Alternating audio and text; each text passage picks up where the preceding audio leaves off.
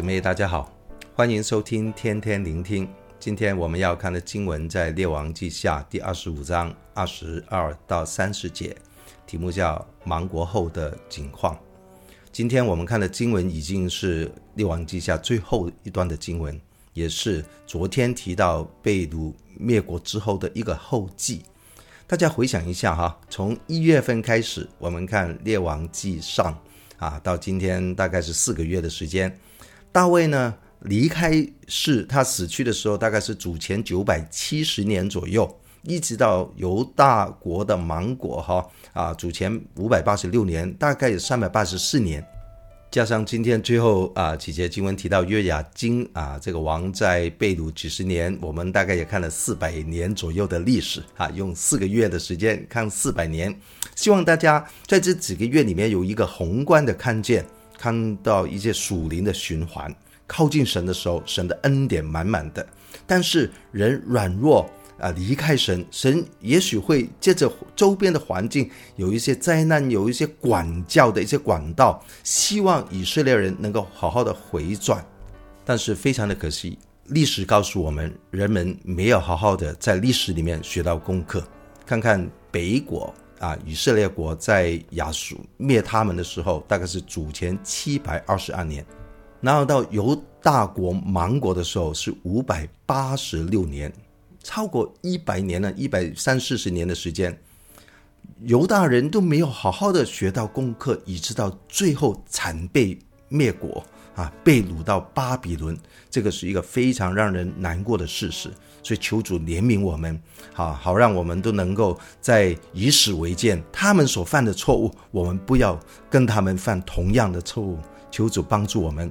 今天呢，啊，我们看这段经文，其实哈是在整个呃呃列王记下，其实已经完结了，加上两个好像备注一样。大家不要忘记《列王记》啊的作者是耶利米啊，所以今天我们看的圣经，给耶利米书有好些差不多一样的啊。第二十二节到二十六节就是耶利米书第四十章、四十一章的内容，最后二十七到三十节就是呃耶利米书第五十二章啊，三十一到三十四也是耶利米书的结局，那几节经文几乎都一样了。所以，我们在这两后记里面看看哈，二十二到二十六节形容芒果之后在犹大地的景况，最后呢，二十七到三十节是提到芒果之后在巴比伦所发生的事情。所以在犹大地这里有几个人哈，详细的请大家看一看耶利米书讲的比较清楚一点哈啊，有一个人叫基大利，基大利是被立为犹大地的省长啊，似乎这个人是帮那个迦勒底人做事情啊，所以他讲了啊，不必惧怕迦勒底的臣仆啊，只管伏在这里服侍巴比伦王就可以得福了。啊，因此他这样的一种行为做事情，有些有些人就不满意他了。啊，其中呢有一个人叫以实玛利，以实玛利呢，他的父亲叫呃尼探雅，列王记下二十五章提到他是大卫的后裔啊，所以因此他是皇族了。详细的在耶利米书啊呃第四十章里面提到亚门人有个王叫巴利斯，他在后面呢其实哈他有私心的。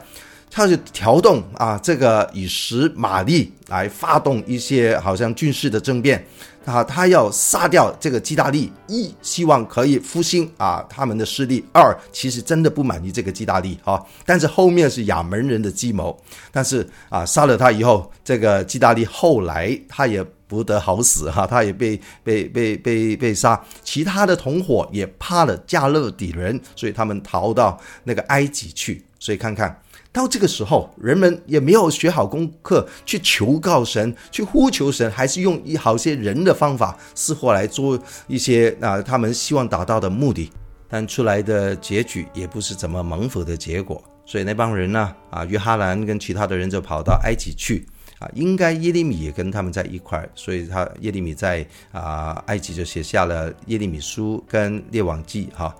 所以后面。在二十七节提到，在巴比伦已经那个时候过了啊、一段时间啊，有一个呃人叫约雅斤啊，还记得他吗？啊，他是约西亚的孙儿啊，他的父亲叫约雅敬啊啊，约雅斤呢啊，这个人啊，十八岁做王啊，做了三个月就被掳了啊，结果呢，尼布加尼撒死了，他的继任人叫以